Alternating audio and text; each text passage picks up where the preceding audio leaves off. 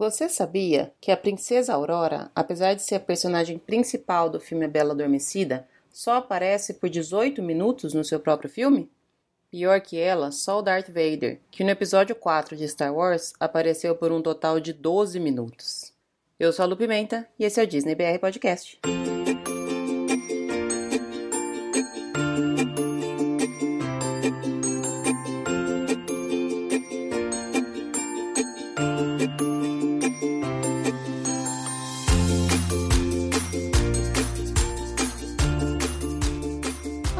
Pessoal, bom dia, boa tarde, boa noite, boa madrugada, sejam todos muito bem-vindos a mais um episódio do Disney VR Podcast. Estamos no episódio 15, são 15 semanas aqui com vocês eu espero que venham mais 15, depois mais 15 e para sempre mais 15. Estou muito feliz com os resultados, estou muito contente com os recados que eu tenho recebido. Essa semana acho que eu também respondi todos os recadinhos, todo mundo que quis falar comigo conseguiu, porque eu sou super acessível, pode mandar recado por onde quiser, no Instagram, Twitter, Facebook, no e-mail, enfim. Se quiser mandar beijo, se quiser deixar sugestão de pauta, se quiser fazer pergunta, o que quiser, pode me chamar o tempo todo que eu respondo sempre. Obrigada a todo mundo que continua com a gente, obrigada pelos novos ouvintes, espero que todo mundo goste e espero que todo mundo esteja ficando tão satisfeito com os resultados quanto eu estou ficando.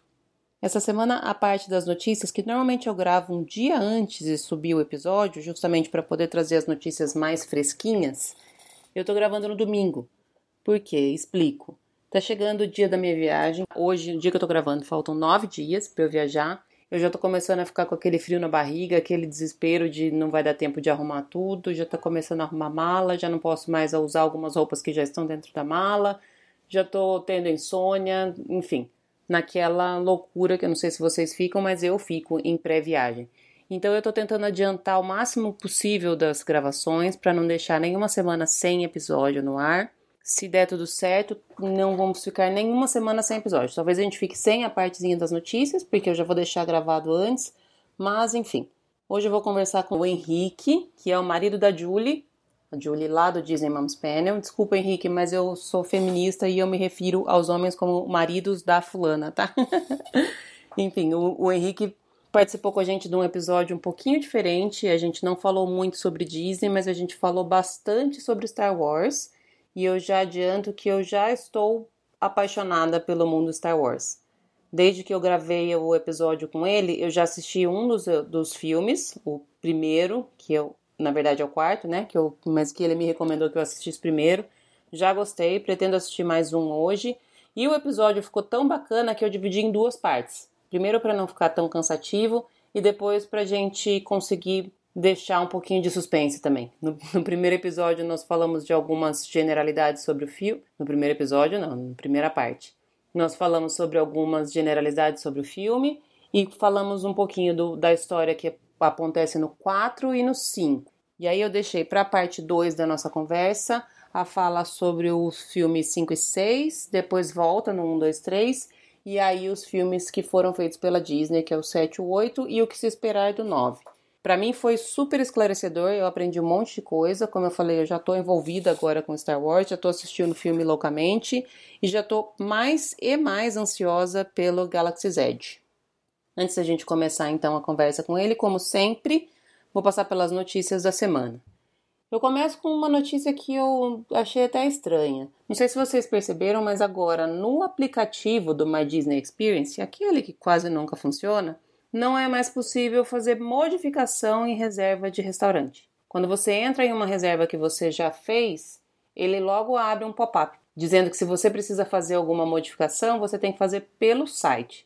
Eu achei bem estranho isso, não, não consegui achar nenhuma explicação mas, enfim, é, isso atrapalha um pouquinho quando a gente está lá, né? Porque normalmente a gente resolve em, em cima da hora trocar, cancelar, mudar alguma reserva e fazia tudo isso pelo aplicativo. Agora não dá mais.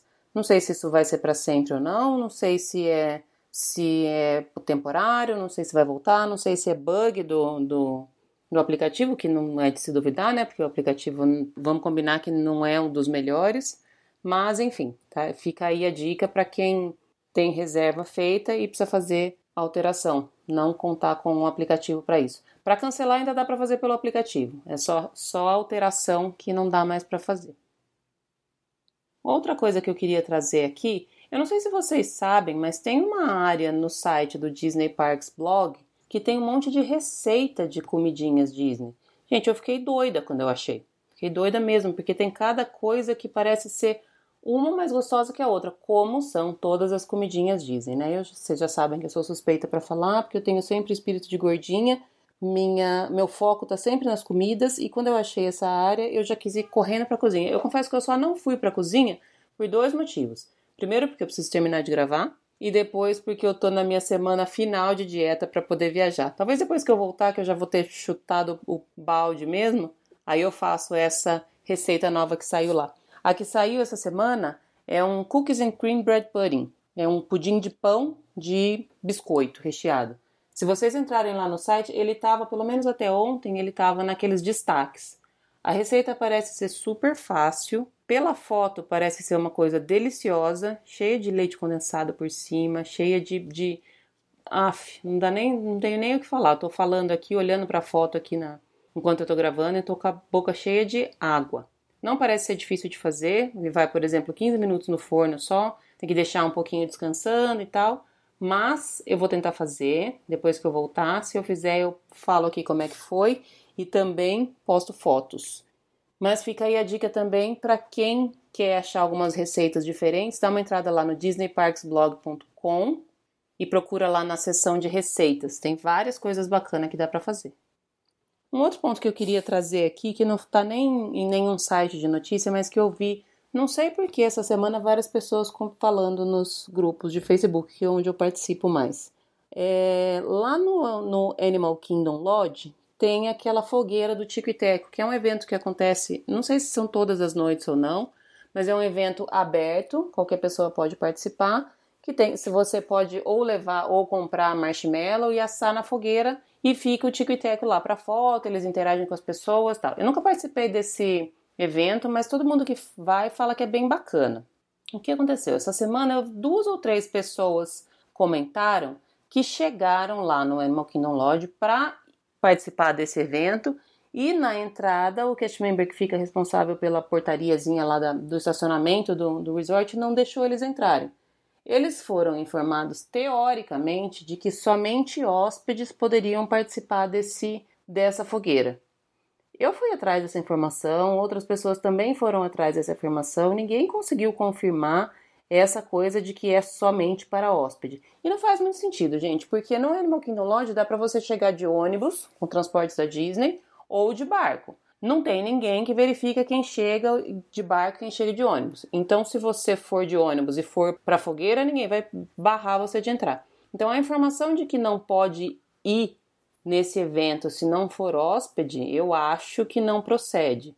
O que faz sentido é que não pode mais estacionar no resort para ir nesse, nesse evento. Então, se você não é hóspede, você não pode estacionar lá só para ir na fogueira. Aí sim faz sentido. E isso realmente tem informação é, oficial dizendo que você não pode mais estacionar. Mas que não pode ir no evento não sendo hóspede, eu particularmente não, eu não consegui confirmar. Eu tenho uma colega que ligou lá na Disney também, a informação que teve aqui, o evento continua aberto, inclusive é um evento gratuito. Continua aberto para quem não é hóspede. E, enfim, eu só achei estranho porque só essa semana eu vi duas ou três pessoas falando sobre a mesma coisa. Na minha cabeça veio aquela informação de que aquelas perguntas que eu sempre vejo também em grupos de Facebook. Ah, eu não sei falar nada de inglês e quero ir para Disney. Vai, vai dar certo? Vai dar certo. E aí o que você mais vê é gente falando: "Ah, não, tem muita gente que fala português, tem muita gente que fala portunhol, tem muita gente que se vira e tal". Eu sou da opinião que, lógico, que você não vai deixar de, de ir nos lugares ou de, de viajar porque você não fala nada de inglês. Mas que você perde algumas coisas, você perde sim, isso é fato. Você não entende o, algumas coisas de algumas atrações, você passa por esse tipo de perrengue, porque eu tô imaginando que o cast member lá da entrada falou para essas pessoas que não poderia estacionar o carro, não que podia ir lá. Eu não tô dizendo que é mentira, enfim, não tô fazendo nenhuma, nem, não tô presumindo nada. Só tô falando que Se você não entende totalmente o idioma, você passa por esse tipo de, de perrengue. Lógico que você se diverte da mesma forma, mas algumas coisas passam batido, como eu acredito que tenha sido esse caso.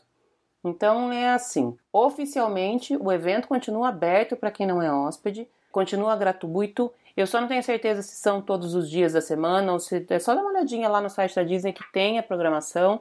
Só que se você não é hóspede, você não vai conseguir estacionar lá dentro. Então o que você faz? Ou você deixa o carro em Disney Springs e vai de ônibus, ou você vai até o Magic Kingdom e vai de barco, enfim. Utilize o transporte Disney, porque com o seu carro, se você não é hóspede, você não vai conseguir entrar. Por fim, eu só queria trazer aqui a informação de que o show da Bela Fera lá no Hollywood Studios, aquele que fica lá embaixo perto da Montanha Russa do Aerosmith e do Tower of Terror, ele vai estar fechado para reforma a partir do dia 24 de fevereiro. Eu não sei exatamente até quando, se eu não me engano é até maio. Eu li em algum lugar que é até maio, não me lembro agora exatamente a data, mas ele vai ficar fechado para reforma. Então, se você está programando de ir no, no HS nos, nesses próximos dias, a partir do dia 24, e queria assistir o showzinho da Bela Fera, não vai ser dessa vez. Minha dica é: já começa a programar para voltar, porque daqui a pouco ele reabre e aí você consegue assistir o show.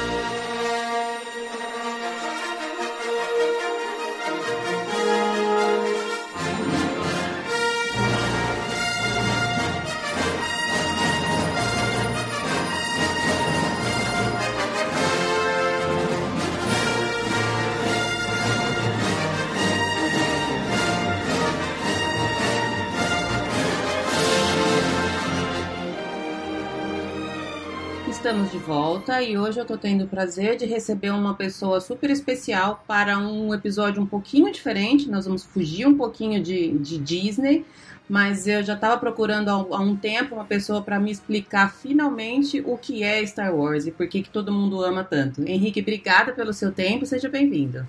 Imagina, é um prazer, é ótimo estar aqui. Minha primeira gravação de podcast, então ah, que legal. Tô, tô aprendendo, então se falar alguma besteira conto com a sua edição. Ah, pode ficar tranquilo. A maioria das pessoas com quem eu falei foram, foram iniciadas no podcast por mim. Então eu tô, fico super feliz de, de aumentar um pouco mais essa mídia que eu adoro. Oba, então tá bom. Será um prazer. Bom, é, só para contextualizar, o Henrique é o marido da Julie, que é, a gente já conversou com ela aqui, então eu já sei um pouquinho da história dele com Disney, mas eu vou fazer algumas perguntas antes da gente entrar no tema Star Wars, que eu até nem mandei para ele no roteiro, mas fazer algumas perguntinhas de Disney, que é o que eu faço para todo mundo. Gente, fiz um disclaimerzinho aqui para falar que a Julie gravou com a gente o episódio número 11, falou do Disney Vacation Club e ela é a representante brasileira do Disney Moms Panel. Então, para quem ainda não ouviu, faz uma pausa aqui, vai lá, ouve o episódio dela. Ela conta a história super legal de como ela e o Henrique se apaixonaram pela Disney, se tornaram membros do Disney Vacation Club e dá várias dicas também, informações interessantes sobre o DVC. E outra coisa que eu queria falar é que eu tô muito orgulhosa de mim que eu consegui fazer um disclaimer, consegui colocar todo um efeito sonoro aqui para fazer uma pausa para inserir uma informação que eu não falei, não tinha falado no dia da gravação. Eu tô ficando muito profissional nesse negócio de podcast, gente. Pronto, já podemos voltar na conversa com o Henrique. É, Henrique, primeiro eu queria que você falasse qual é a sua, a sua ride preferida na, na Disney. Olha, é uma boa pergunta. Hoje, Hoje eu acho que é da Disneyland. É, por incrível que pareça. e é a Montanha Russa dos Incríveis. Ah, legal. Que... Essa eu não sei nem, é. como é, nem o, que, o que ela é. é. Então, eu acho, se não me engano, que é uma das poucas, talvez a única montanha russa na Disney que tem loop. Que é uma coisa ah, né? que. Aerosmith eu... tem, né? Ah, sim, sim, sim, sim. E que eu sempre fiz, sempre foi uma coisa que eu não gostei muito, e essa última vez eu me eu coloquei como meta pessoal que eu ia tentar. Então, você não é muito chegado em montanha russa radical, então? Não, não sou, mas insisti e fui, e quem sabe no começo de um, né? De é. começar a gostar disso. E, e, é muito legal, porque tem uma, uma narrativa do, dos filmes e tudo mais junto, é muito legal, é muito, muito legal.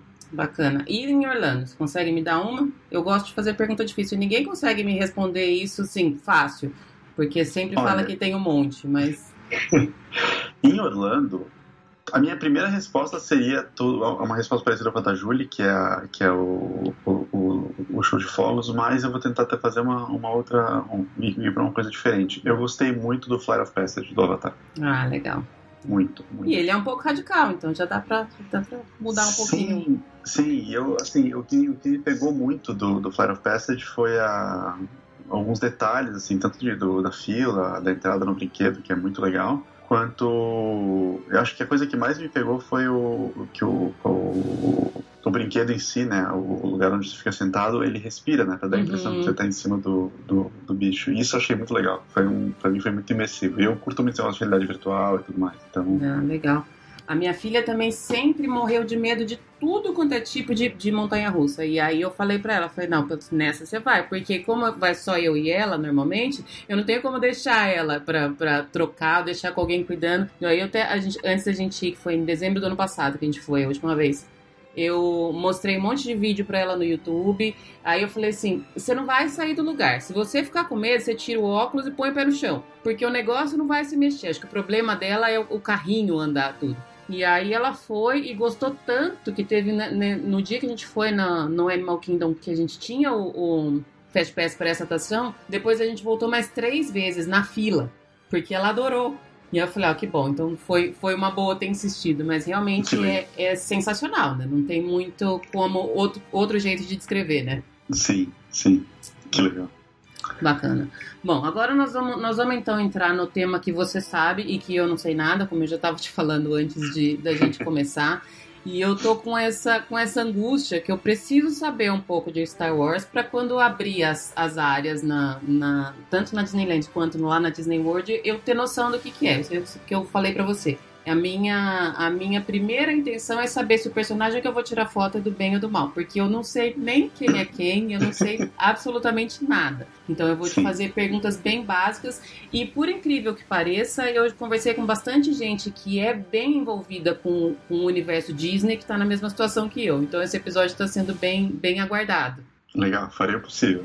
É uma. Eu acho que são, antes de a gente começar, acho que são públicos bem diferentes, né? O- o- os fãs de Star Wars e os fãs Disney. Eu não sei, eu não consigo ver muita coisa em comum entre eles, né? Sim, é, a impressão que eu tenho é que o, o público de Star Wars, eu, eu acho que assim, pelo menos na trilogia antiga, o pessoal começou, começou a gostar um pouquinho mais velho do que você começa a gostar de, de Disney. Assim, É a impressão que eu tenho, porque Disney me parece que é uma coisa mais primeira infância, criança, e você acaba crescendo com isso, e de novo, impressão, isso não, zero dados para apoiar isso que eu tô falando. Em Star Wars você já tem, é, sei lá, com uns 9, 10 anos que você começa a entender mesmo o, o- os filmes, além do, do, do, assim, ah, o bem contra o mal, legal, espadas de luz, espada laser, e isso aí, entendeu? Quando você começa a entender que tem uma coisa, que tem um, um, algo um pouquinho mais por baixo, mas assim, eu, eu sou um, um fã de Star Wars bem realista, tá? Eu não acho que, e talvez seja super polêmico, eu não acho que é a, a, a palavra suprema, sagrada, nada disso. Eu não acho que é uma coisa que é a resposta do universo. Eu acho que é, um- é bem construída, legal. Amo a série, Uhum. mas eu, eu, eu levo um pouquinho. Eu não, eu não levo tão ferro e fogo, tá? Então, Não, já- beleza, beleza. Eu não vou ter como, não vou ter parâmetro pra ti e contra o que você falar, então a sua palavra pra mim aqui vai ser, vai ser a minha palavra a partir de agora, então. Vamos começar é, falando de o que, o que o Star Wars, por que o Star Wars atrai tantos fãs? A impressão que eu tenho, e de, tudo assim, Star Wars é uma coisa muito de, de opinião. E como, e como a gente já comentou, eu não lembro se a gente estava gravando ou não, mas enfim, o pessoal- os, os fãs, acho que não. Os fãs de Star Wars, eles são muito. Eles são muito, incluindo nessa categoria, muito chatos. Uhum. Eu, eu, eu, eu falei no começo, eu falei que era entre aspas. Você que falou que podia falar que são chatos sem aspas. né? É, é, porque assim, porque leva muito a sério a série, leva tudo muito a sério. Então, assim, então, então tudo, toda opinião de Star Wars é, pode ser muito contestada, né? Uhum. Significa coisas muito diferentes para muitas pessoas. Então, tudo que eu vou falar aqui é meio a experiência que eu tenho, como que eu, como que eu conheci, como que eu gostei, por que que eu gosto, o que que eu acho de especial. Eu acho que Star Wars começa sendo uma história é, de bem contra o mal, que é uma coisa que é, uma- é algo que sempre pega bem com a população, se não pegasse, a Uhum. gente não tinha isso como base de 99% dos filmes e histórias. E, mas também é uma história de família, é uma história de superação, é uma história de, de, de crescimento, é uma história de. É, é um, é uma história de um, de um que começa um menino que, que acaba crescendo entrando no mundo e achando um papel no mundo, um, um meio que um Zé Ninguém que descobre que é algo especial, é uma história de família, então tem vários aspectos, é uma história de encontrar seu lugar no mundo, são, são muitas coisas. Eu acho que para cada pessoa que assiste a série, um aspecto diferente acaba vindo mais à tona. E é uma história legal também de uma guerra que é simples, eu acho que essa é uma parte boa, né? Que é, é legal quando a, a, a guerra em si, que já é um conceito horrível, é simples. Não tem dúvida de quem é o mocinho, quem é o bandido lá. Você pode até achar o bandido legal, mas você não tem dúvida que ele é o bandido. Entendi. Então, então vai ser fácil eu tirar foto pra saber quem é do bem, quem é do mal pra tirar foto. Sim, sim. Apesar de muita gente quer tirar foto com o, o Darth Vader. Não, eu vou tirar foto com todos. Eu só preciso saber se ele é do bem ou se ele é do mal. É só isso, essa informação me basta. E, e, até, até aqui daí aquele spoilerzinho, né? Os, os personagens, né? os, os, personagens Star Wars que você encontra na Disney, eles deixam muito claro do lado eles são, porque eles até te tratam meio mal. Entendi. Eles são os vilões. É muito interessante isso. É, eles absorvem o personagem, né? Na verdade, não, é, que, é que Disney tem essa coisa de não é o personagem, é, é a pessoa mesmo ali, né? É o, a, não é alguém que está se passando por, né? Sim, sim. Legal. Então você estava falando que tem uma série de, de, Eu não tinha nem noção disso, tá vendo? Essa de, de várias histórias dentro de uma história. Então você acha que tem a, a guerra é um pano de fundo para todas essas outras tramas que, que você Sim. mencionou? Exato. E para alguns personagens, a guerra é meio que o, o fio condutor principal, né? E tá. para outros, a guerra é realmente um pano de fundo. Inclusive pro. pro eu, eu, eu, eu falo aqui um pouquinho dos filmes em si, do que, que é cada uma das séries do, de filmes, mas pro, acho que para o personagem que você pode considerar o protagonista, que é o, o Luke, que ele, apesar dele não fazer parte diretamente dos três filmes do, do, do prólogo, né, do, do prelúdio, ele é o protagonista. Uhum. É, para ele, a guerra em si é como ele entra na história, mas a guerra acaba sendo secundária à história de família dele. Que é o que realmente desenvolve e o crescimento pessoal dele, né? A busca dele por se tornar um, um Jedi, né? vamos dizer assim. Tá. Bom, tem um monte. Você queria falar? Te cortei?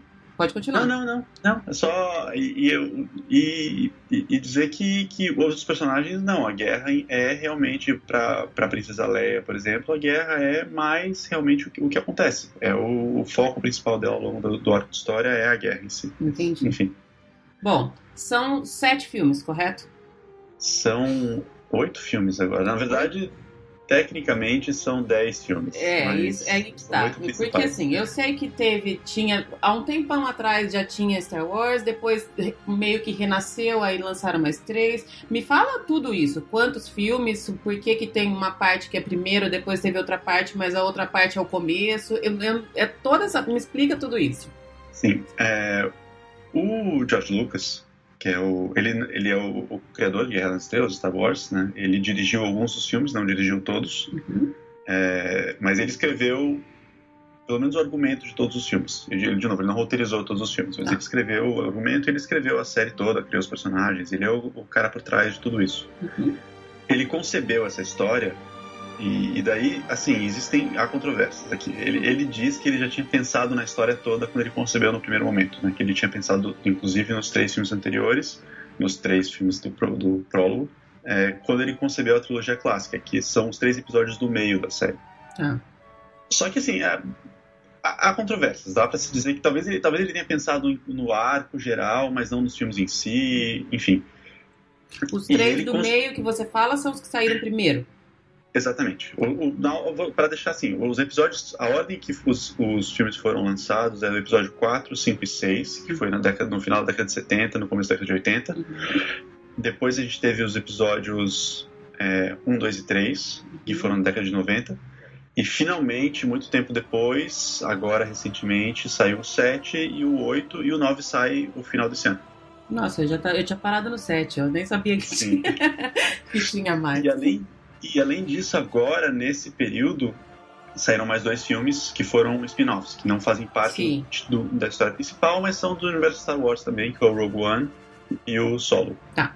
Enfim, e daí o, o George Lucas acabou, segundo ele, produzindo a parte principal e mais fácil de produzir dos filmes, que é o episódio 4, 5 e 6, que é onde, é, onde o principal, a trama principal acontece mesmo, que é o, onde ele meio que escreveu ou, ou, baseou o enredo na, na jornada do herói, que é um, que é aquela, é, um, é um livro que um, um autor chamado Joseph Campbell escreveu, que descreve meio que o, o meio que uma estrutura básica de, de histórias. Tá. Assim, é, como, como que um herói surge, para onde que ele vai, o mentor que ele tem, os conflitos e muitas histórias, muitos mitos mesmo se encaixam perfeitamente nessa estrutura. E foi assim que ele, que ele descreveu isso. Ele pesquisou mitologias, mitos, eh, histórias e percebeu que você consegue meio que estruturar tudo da mesma forma. Entendi. É uma história que se repete muitas vezes. Uhum. Gente, desculpa, mas agora que eu aprendi a fazer essas inserções aqui no meio da gravação, eu tô me achando a editora de podcast, já tô manjando tudo de fazer edição de áudio, colocar musiquinha, tirar musiquinha, e enfim, eu só queria fazer mais uma, prometo que é a última vez que eu interrompo a fala do Henrique. Desculpa, Henrique. Eu dei uma pesquisada aqui sobre essa história da jornada do herói, eu já tinha ouvido falar sobre ela, mas eu achei bacana trazer algumas informações que eu achei. Se você pensar bem, todas as histórias que você conhece hoje em dia, praticamente todas, elas se enquadram nessa nesse esquema cíclico que é a jornada do herói. E aí dá um pouco de raiva no final das contas, porque os filmes que você ama e os filmes que você odeia, todos eles têm esse mesmo esqueleto. De acordo com o Joseph Campbell, que foi o autor dessa, desse conceito, a jornada do herói tem 12 passos. O primeiro passo é o mundo comum, que é onde o herói é apresentado. Na verdade, ele ainda não é um herói, é apenas o dia a dia depois vem o chamado à aventura, a recusa do chamado e depois o encontro com o mentor. Pode ver que ele é bem altos e baixos, né? Primeiro tem lá o carinha que não era nada, aí ele é chamado para aventura, sobe. Aí ele se recusa, não, imagina, vou continuar aqui sendo que eu sou, desce. Aí tem o um encontro com, com o mentor dele. Aí depois passa para o que é o passo chamado de travessia do limiar, que é onde o herói decide entrar na, na, no novo mundo, ou por decisão própria, ou por alguma coisa que acontece. Depois são introduzidos os testes, os aliados e os inimigos. O próximo passo é a aproximação do objetivo, depois é a aprovação, que é aquele clímax da história, aquela coisa de putz, não vai dar certo, e aí, por fim, a conquista da recompensa. Os últimos três passos da jornada do herói, eles não estão presentes em todas as histórias mas são eles o caminho de volta, a ressurreição, que é quando o herói tem que enfrentar uma, uma história que não foi acabada ainda, e o retorno transformado. Eu vou deixar depois no post uma, um dado que eu achei bastante interessante, é que o filme da Mulan, ele se enquadra em todos os 12 passos dessa da jornada do herói. Eu nunca tinha parado para pensar nisso, eu achei muito, muito, muito legal. Inclusive, no caso da Mulan, o mentor dela é o Mushu, coisa mais linda do mundo, né? Eu achei bacana trazer essa informação porque, como está chegando a corrida que eu vou participar agora em fevereiro e uma das princesas homenageadas é a Mulan, eu gostei de saber que ela se enquadra completamente na jornada do herói. Mais uma vez, desculpa Henrique pela interrupção, podemos voltar agora com Star Wars. E, e daí o Lucas produziu o episódio, o episódio 4, né, que na época chamava só Star Wars, e ele precisou de, de apoio da Fox e é, é, assim era quase um filme independente na verdade. Quando você olha para o filme em si é baixo, o orçamento não era tão alto vamos dizer baixo porque isso é muito relativo mas não era tão alto. O próprio filme a versão original é, tinha assim tomadas que ele evitava mostrar algumas coisas. Você percebia que era um filme que não tinha toda essa grana né? Sim. e daí ele ele lançou quatro e foi um sucesso eu acho que ninguém esperava que fosse, acho que nem ele esperava talvez que fosse. Nem ele, isso que eu ia falar, talvez nem ele esperasse que, que seria tudo isso. Mas aí, só, eu vou te cortar várias vezes. Claro, Quando ele lançou esse quadro, então, teoricamente, ele já tinha a história inteira na cabeça. Sim, sim. Ele não lançou como quatro, ele lançou como sim. Star Wars, o um filme único, né? E daí depois ele lançou o Império Contra-Ataca, que é o seguinte, é que, é que na descrição do filme, no, no letreiro inicial do filme, já apareceu o episódio 4. Ah, então tá. ele já sabia então, ele que já era uma história do meio. Entendi. Você já tem essa, essa informação, ele, ele já tinha e já liberou essa informação, então, que era... Sim, sim, tá. sim. E Legal. daí, depois ele lançou o 5, dois anos depois, dois ou três anos depois, e o 6 em seguida, que foi concluiu a trilogia clássica. Tá. e que tem toda a pinta, assim, o sexto episódio de fim da história. Entendi. Então poderia ter sido só esses três, se ele quisesse. Tranquilamente, tranquilamente. Tá. E quem, quem quiser assistir só esses três, assim, vai ter uma história bem satisfatória. Ela come, tem um começo, um meio e um fim, e fica tudo bem amarrado, bem explicado. O resto ah. é. Ah, para mim, a, os filmes anteriores, os, os três do prólogo, são muito mais assim, mergulhando um pouquinho mais nos detalhes, no que aconteceu no, no que se passou antes do, do, da trilogia clássica, mas não são essenciais. Você entende mais ou menos tudo que aconteceu. Só com 4, 5, 6 você já, já, já dá pra ficar, se dá sim. por satisfeito. Sim, sim, sem dúvida. Tá, entendi. Então você assiste é. esses três e aí depois ele volta com, com um? Isso, depois ele lançou um. Ele anunciou que ia lançar um novo filme e lançou o episódio 1, que é um episódio polêmico. Porque é, eu, eu, pessoalmente, eu, enquanto eu vejo algum valor nos, na trilogia uh, desse da década de 90, o, o prólogo, né? Eu não acho que são os melhores filmes. Uhum. Isso eu colocando, eu acho que muitos fãs concordam comigo, mas muita gente gosta porque conheceu Guerra nas Estrelas nessa época. Entendi. Que daí e... surgiu o filme, daí eles começaram a ir atrás de, de toda a história que já tinha, já tinha sido passado, já tinha se passado há bastante tempo. Exato. Numa linha, numa linha de tempo normal que eu tô falando, assim. Sim, e esses três, e nesses, durante esses três filmes, durante o episódio 1, 2 e 3, a Lucas Filmes produziu muita coisa. Eles lançaram muita série de televisão, animações, a série de televisão animada, no caso, que é o, o, o Guerras Clones, o Clone Wars. Eles lançaram muito conteúdo que preenche essa lacuna. Então você acaba, você tem muito mais exposição a esses personagens Entendi. do que aos outros. Uhum. Entendeu? Os outros personagens do 4, 5 e 6, os fãs antigos e tudo mais, eles tiveram exposição pela série de livros que foi lançada nessa época, tem muito livro de Guerra nas Estrelas que se passa nesse período. Então, são gerações diferentes, entendeu? E daí o 1, 2 e 3, o pessoal que conheceu depois da série acaba sendo mais, sendo mais próximo desses personagens e dessa evolução, enquanto outros gostam mais do, da trilogia clássica. Ah. E, e daí agora nós temos a nova, né, produzida pela Disney, uhum. que são que é uma continuação e não do, do episódio 6. Disney só entrou no 7, então. A partir a Disney só entrou no 7. Ah. Até então, a produção. O episódio 4 quem produziu foi a Fox. Ah. O filme é da Fox, eu acho que até hoje é meio que dos dois, da Fox e da Disney, é uma coprodução. Uhum. Porque o Lucas não tinha dinheiro nessa época, né? Ele era um recém-formando estudante de cinema sem dinheiro, sem grana, que quer dizer, sem grana naquela, naquele, naquele enfim, contexto. Né? Naquele contexto. Que foi produzir um filme e precisou de apoio financeiro da Fox. Né? E daí isso aqui diverge um pouquinho, mas, mas fala um pouquinho da, até da visão que o George Lucas tinha. Ele, ele negociou o contrato dele muito bem. Ele negociou que ele manteria os direitos de, de exploração de licenciamento dos filmes. Foi esperto, já desde o começo, né? E ele construiu uma é bem, bem, bem Disney, na verdade, né? Ironicamente, bem Disney. e ele construiu uma fortuna em cima disso. E daí o episódio 5, 6 e os outros são produções dele mesmo. E a Fox distribuiu, porque eles tinham um contrato, mas a produção era dele. Tanto que quando a, a Disney comprou a Lucasfilmes, todos os filmes da Lucas foram para eles, exceto o 4, que é uma coprodução com a Fox. Ah. É o... Mas isso é, isso é só a nerdice do mercado. a, a, Disney comprou o, a Lucas, eu acho que foi em 2012, e imediatamente anunciou que eles iam é, lançar o episódio 7. Uhum. Em 2015, eles já anunciaram a data e tudo mais. Inclusive, eu, de forma impulsiva, fiz uma tatuagem com esse ano. Depois que eu fiz essa tatuagem, uma fonte de das Estrelas bonitinha, e alguém, alguma pessoa mais iluminada, perguntou: Mas e se mudar a data? E daí eu fiquei com aquela cara de bunda, né? Olhando pra pessoa. Felizmente não mudou a data, então tudo deu certo no final. Mas. É, enfim.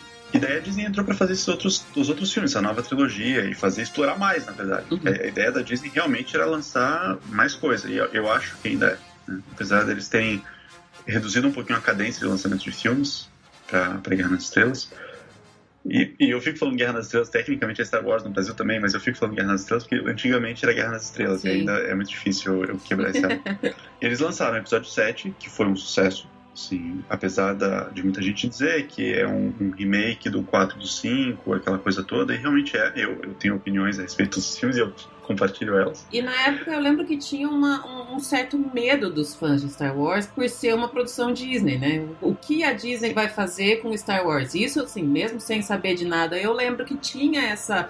E aí depois que lançou, todo mundo meio que respirou e falou, tudo bem, continuou sendo Star Wars, né? Sim, é, é, que eu acho que sim, é que eu acho que. E daí é um pouco de. Vem da questão do, do fã de Guerra Estrelas é um pouquinho chato, porque se você olhar para o jeito que a Disney administra as, as empresas dela, as outras empresas, tipo a Pixar, a própria Marvel, a Disney, não, a Disney é tudo menos bobo né, é. enquanto uhum. empresa. Eles, eles meio que deixam, dão liberdade para fazer, colocam, claro que deve ter algumas regras lá, deve ter um assim, olha, né, tem uns limites aqui que vocês não podem passar, mas eles meio que deixam cada uma das empresas se administrar e eu acho que é por isso que funciona. Sim. Né, porque uhum. um, fica um público diversificado, né? É, e a Disney produz filme adulto há muito tempo. É que eles não, eles não lançam esses filmes com o selo da Disney, mas eles lançam com o selo da Buena Vista. Sim. E faz muito tempo que eles lançam sexto sentido da Disney. Então, é. sabe, eles não, não, não, eles não têm medo de lançar. É, e, e, e eles não estão brincando, né? Há tempos já que eles não estão brincando, né? Desceram no playground para fazer isso. É, exatamente. Eu Enfim, então esse é, é o contexto dos filmes, assim, perdão. Não, pode, pode, pode ir falando. Então a gente tem. E você acha que a, a ordem correta para assistir isso é qual? Você já deixou claro, então, que, que tanto você quanto a maioria dos fãs de Star Wars considera que o 4, 5, 6 são os melhores filmes. Sim. E Sim, aí isso. volta no 1, 2, 3, que deve ser tipo um, um, um, uma história anterior a toda esse, esse, essa trama principal. E o que é o Sim. 7, 8, 9? E o 7, 8, o 9 veremos, né? Ah, o, o 9 não tem, 8, se passa, eles se passam, é, eu não lembro se são 20 ou 30 anos depois do sexto filme. Ah, tá. Então, é, muita gente não gosta deles porque eles desfazem a ideia de final feliz do sexto uhum. filme. Uhum. Sabe? Eles desconstroem, porque se você, não, se você tivesse um final feliz absoluto, tudo deu certo, o mal perdeu. Não, não tinha o que falar mais, né? Exato, não tem história. Uhum. É, e eles não são tão gentis com os personagens, porque os personagens voltam, né? Os personagens do 4, do 5 e do 6 voltam, e eles, eles voltam com defeitos. Né? eles voltam problemáticos, assim, e não, e não em situações plenamente felizes de vida. E isso é, de novo, complicado, né? Para o fã que queria ver esses imaginar que esses personagens tiveram vidas plenas e felizes depois de tudo que eles passaram, a resposta é não tiveram. Então no 7 já, já acabou a guerra? A guerra não acabou.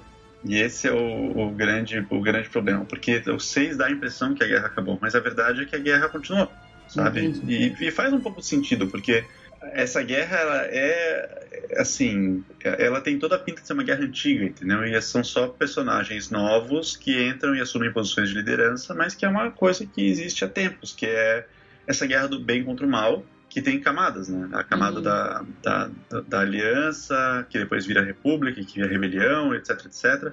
Que, aliás, a república que vira a aliança rebelde, que, enfim, contra o império, que antes era outra coisa. Tá, vamos agora, então, essas coisas para mim são completamente fora de, de, de tudo, eu não tenho nem ideia. Vamos entrar um pouco na Sim. história é. em si. Eu até Sim, te, te... Pode falar. Deixa eu dar a recomendação da ordem dos filmes aqui, eu ah. acho que é a mais uhum. legal. Que assim, que assim, se você for mostrar os filmes para sua filha, por exemplo, a minha recomendação seria mostrar o 4, você assistir o 4 e o 5, uhum. parar. Ah, para não, chegar, pra não chegar no fim. Exato. Assistir o quinto inteiro, depois Sim. parar, assistir o primeiro, o segundo e o terceiro, porque eles explicam muito do que você descobre no quinto filme. Uhum. E depois ir pro sexto filme, que é meio que a conclusão natural dessa história. Tá e depois 7, o 8 e tudo mais. E se você quiser mais detalhes assim, você pode assistir o Rogue One e o Solo é, depois da trilogia clássica, do, da trilogia Prelúdio, do 1, 2 e 3. Ah, então a gente vai assistir 4, 5, 1, 2, 3, 6. 6, isso aí. Tá. E aí depois. Tá, essa é a minha sugestão. Eu acho que é como você maximiza o, as surpresas e tudo mais. É, e daí vou colocar aquele aviso básico, se a gente vai falar da história, tem um spoiler que é quase não é spoiler, mas vamos falar que é spoiler aqui, uhum. né, que é a, é a revelação do final do quinto filme, que enfim, a gente Tô, tô, dando aquela enroladinha, né? Que se a pessoa realmente não souber e quiser. Para agora, né? Parar, assistir os filmes e depois voltar. De é, verdade, não, eu tô considerando que todo mundo já assistiu. Até porque, assim, eu imagino que quem é fã de Star Wars não vai ouvir esse episódio porque vai achar besta as perguntas que eu estou fazendo. Ou, Mas ou vai que... ouvir pra discordar. Pra discordar, aí vai ser legal. Mas eu imagino que, que quem quer saber um pouco mais de Star Wars e que tá no, no, no meu público aqui é por conta uhum. do, que, do que vem em Disney falando Sim. de Star Wars. Então acho que não, não pode, pode todos os spoilers possíveis. Fica aqui então o disclaimer de que quem não quiser ver spoiler pode parar e pode pular o episódio, enfim. enfim, é, e a minha, o meu racional por trás disso é gira muito em torno da revelação de que o Darth Vader, que é o, o vilão, o antagonista da, da, trilogia clássica, e no final é o antagonista da série toda. Uhum mas ao mesmo tempo o herói da série toda, então ele tem uma, uma, uma participação um pouco dividida. É, ele é o pai do Luke. Que é o mocinho. Que é o. Sim. E, e, da, e da Leia, né? Que eles são, na verdade, são gêmeos os dois. E, e você descobre isso no final do quinto filme. E veio do, do além. Isso. Ninguém pra quem esperava. não conhecia, ninguém imaginava. Porque, é, é, sabe, assim, tem umas pistinhas aqui ali e tal, no quarto e no quinto filme antes, mas é, foi muito bem, muito bem guardado isso. Assim. Mas talvez essas pistas você só enxergue que elas sejam pistas quando você descobre que realmente é, né? Sim, sim, exatamente. E por isso que é legal, porque a história dos, dos três da, da, da, trilogia do, do prólogo, da trilogia da, da, da, República, é difícil nomear isso aí, do 1, 2 e 3, né? Uhum. É, é, a história dele, é a história Darth Vader e como que ele saiu de ser uma criança, ironicamente, mesmo, no mesmo lugar, no mesmo planeta que o Luke, que o Luke cresceu, para virar um, o braço direito do imperador que dominou o mundo. Né? Entendi. E, eu, e também conta a história do Obi-Wan, que é a pessoa que treinou ele e que acaba começando o treinamento do Luke também no episódio 4. Eu não sei. Então, são... Eu tô falando vários entendi aqui, mas no fundo eu não tô entendendo quase nada. Não, mas então, mas então vamos, vamos voltar Vamos começar. Pra, pra não, é, vamos começar agora para entrar na história mesmo em si. Sim. Tá. Sim. Então, a, a, história principal, e daí eu vou entrar nessa ordem, falando primeiro da trilogia clássica, que acho que é a forma mais estruturada de, de comentar isso, uhum. é a história de ter uma guerra acontecendo. Né? Uma guerra entre um império, o Império Galáctico, que é basicamente o governo, uma monarquia imperialista que domina o universo, o universo conhecido, que tem um líder, que é o imperador, Uhum. que na, nessa época ninguém fala muito o nome dele, mas é o, o, imperador, e ele tem um braço direito que é a figura de frente dele, que é o Darth Vader, que é um parece um samurai de preto assim, uhum. que usa um sabre de luz, essa espada de uma espada laser, por assim dizer, uhum. e que tem poderes sobrenaturais. Tá. Então e... o, o, o, ambiente é o universo inteiro. O ambiente é o universo inteiro. Você tá. acaba ficando em alguns planetas específicos. Uhum. Né? E, mas a, o cenário, o plano de fundo é o universo inteiro. Tá. E o universo inteiro não inclui a Terra, tá? A Terra não é mencionada em momento nenhum Legal. nessa série. Uhum. É, tanto que a, a, a, chamada dos filmes é que isso se passa muito tempo atrás. Assim. Ah, tá. É, Teoricamente não, nem, nem tinha Terra ainda. Exatamente. Eu não. Ou a gente estava lá ainda quebrando pedra nas cavernas. tá.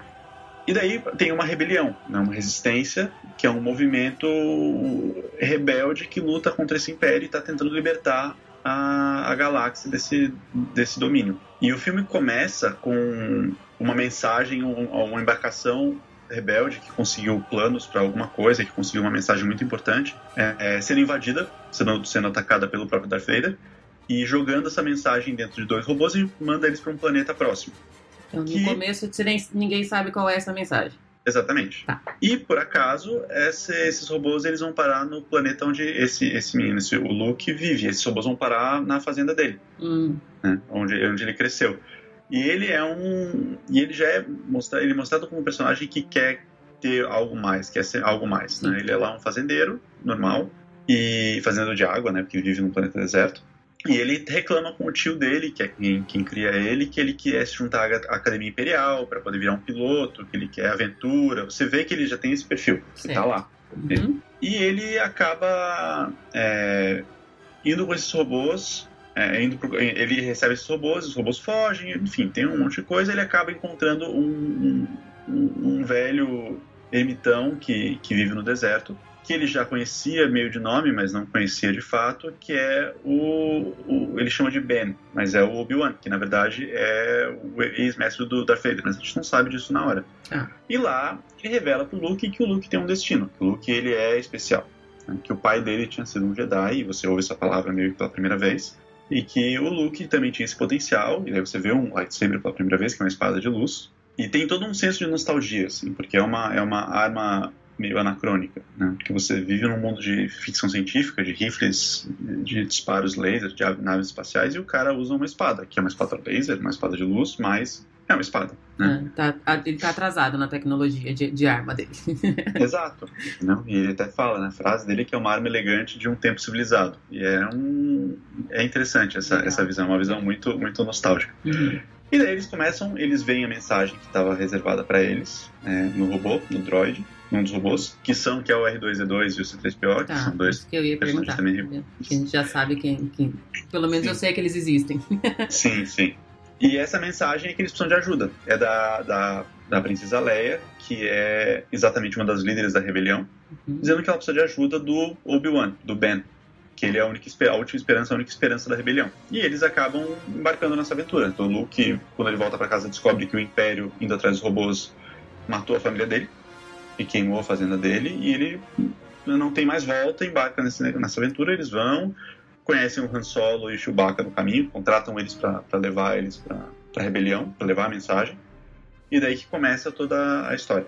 Tá, então essa mensagem veio de um outro planeta, estava sendo enviada para o planeta onde o Luke mora, mas não para o Luke.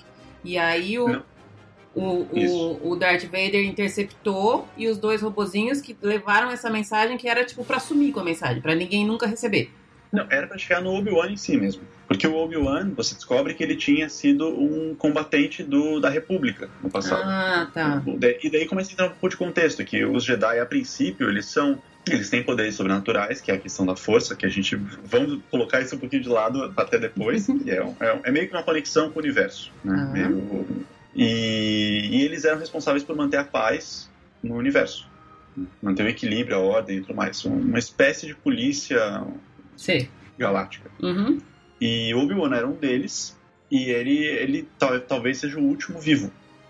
E por isso que a mensagem vai para ele, precisam que ele volte para ele ajudar o exército a, a resolver esse problema. Hum, e daí, mais ou menos nesse momento, nos, nos, nos, cortes de história, você fica sabendo que o Império desenvolveu uma super arma, que é a Estrela da Morte, que é uma arma destruidora de planetas.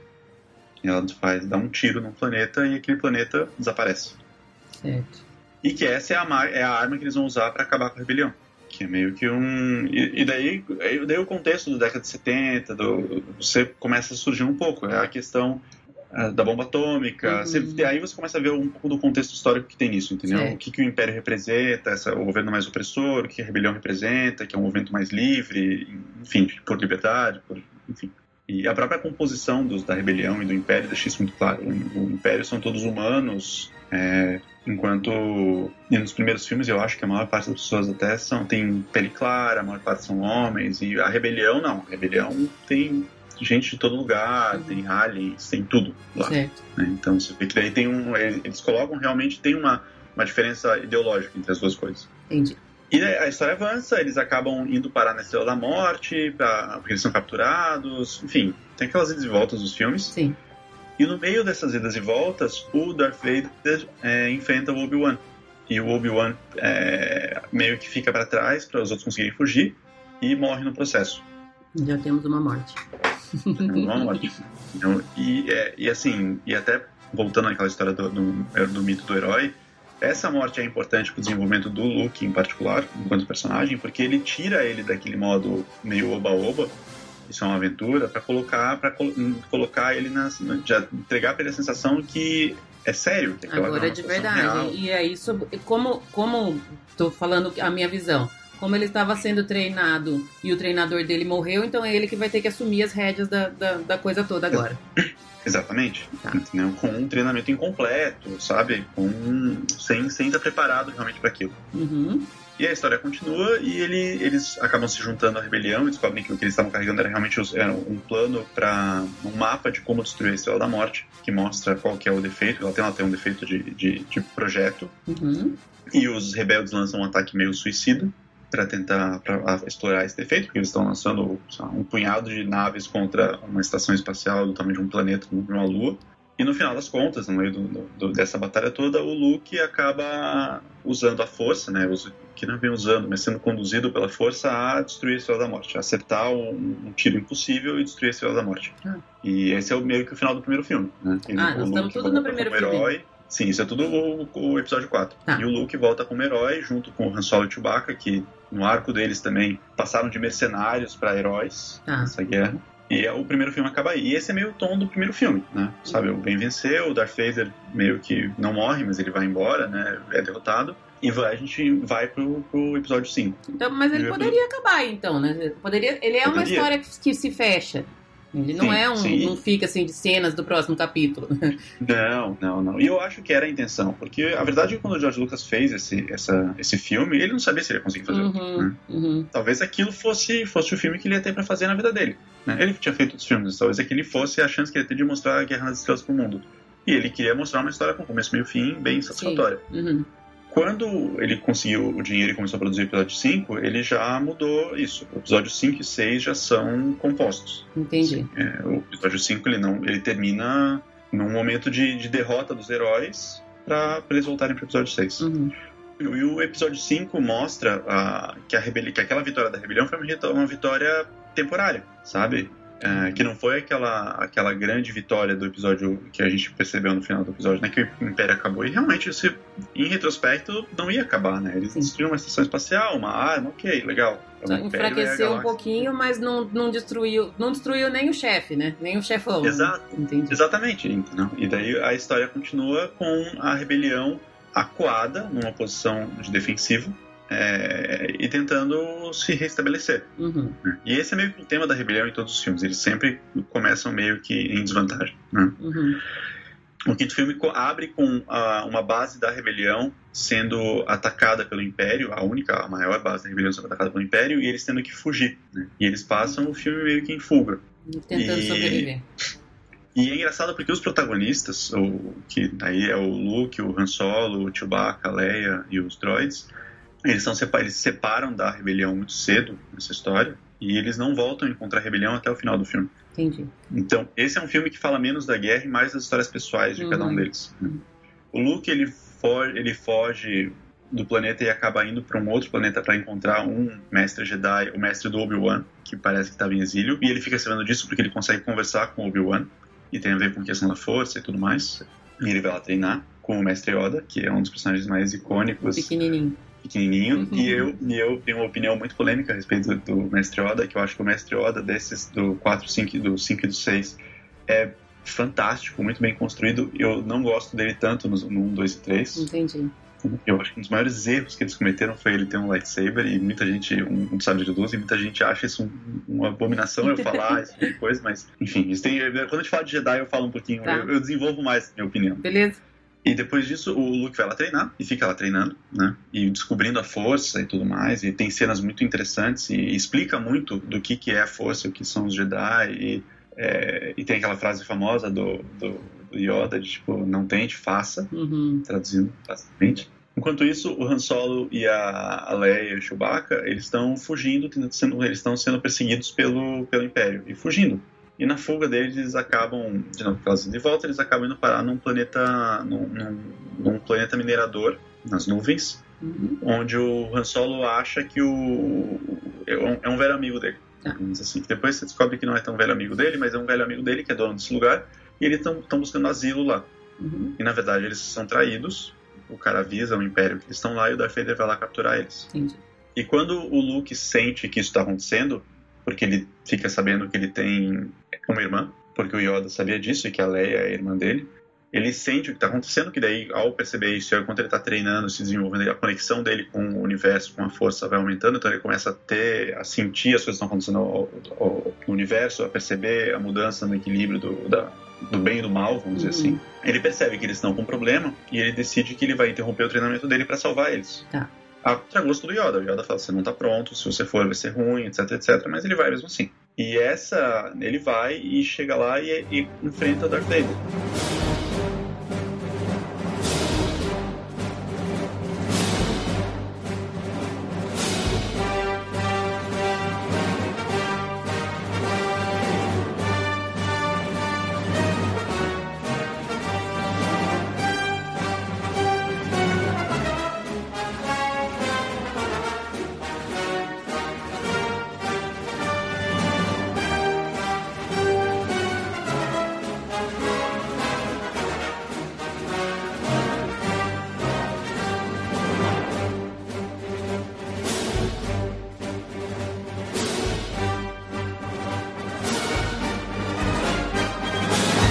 Acharam que esse era mais um disclaimer, né? Não, já chega. Já falei que já tinha feito disclaimer suficiente no meio desse episódio. Mas eu vou terminar esse episódio por aqui, deixar no ar aí esse suspense do que mais acontece nos, no restante dos filmes. A conversa com o Henrique continua, tem mais um bom tempo ainda de conversa com ele. Espero que vocês estejam gostando até agora. Espero que para quem, como eu, não sabia absolutamente nada de Star Wars, já esteja mudando esse, essa ideia. Eu já comecei a assistir, no, eu gravei com ele na sexta-feira, no sábado eu já assisti o episódio 4, hoje, como eu falei, é domingo que eu tô gravando essas partes iniciais e finais. Pretendo assistir o episódio 5 e ainda essa semana, antes de viajar, eu pretendo assistir o episódio 6. Eu viajo dos dias 18, volto no dia 28, chego aqui dia 1 de março. Então, na semana que vem, eu subo a segunda parte da conversa com ele, pra gente ver o restante da, do, do que aconteceu nos demais filmes, tanto no, no finalzinho, esse, esse encontro com o Darth Vader, depois nos filmes 1, 2 e 3 e também nos filmes 7 e 8. E aí, depois, na outra semana, eu pretendo subir um episódio com a minha programação de viagem. Então, os próximos episódios, gente, eles não vão ser, eles não vão ter a parte, a parte de notícia, pelo menos. Como eu falei lá no comecinho, eu tô tentando adiantar tudo para não deixar nenhuma semana sem episódio nenhum. Mais uma vez, eu deixo aqui todos os meus contatos no Instagram, DisneyBRPodcast. Aliás, segue lá no Instagram que na, durante a viagem eu vou fazer alguns stories do que eu estiver fazendo por lá. Twitter também, DisneyBRPodcast. No Facebook, a fanpage é barra DisneyBR Podcast, facebook.com barra DisneyBR Podcast, ou se preferir falar comigo por e-mail, eu tô no disneybrpodcast.gmail.com. Obrigada para todo mundo que esteve aqui com a gente. Obrigada mais uma vez ao Henrique por todas essas informações super legais. Obrigada a Julie, que emprestou o marido. Um beijo para todo mundo. Boa semana. Tchau, tchau.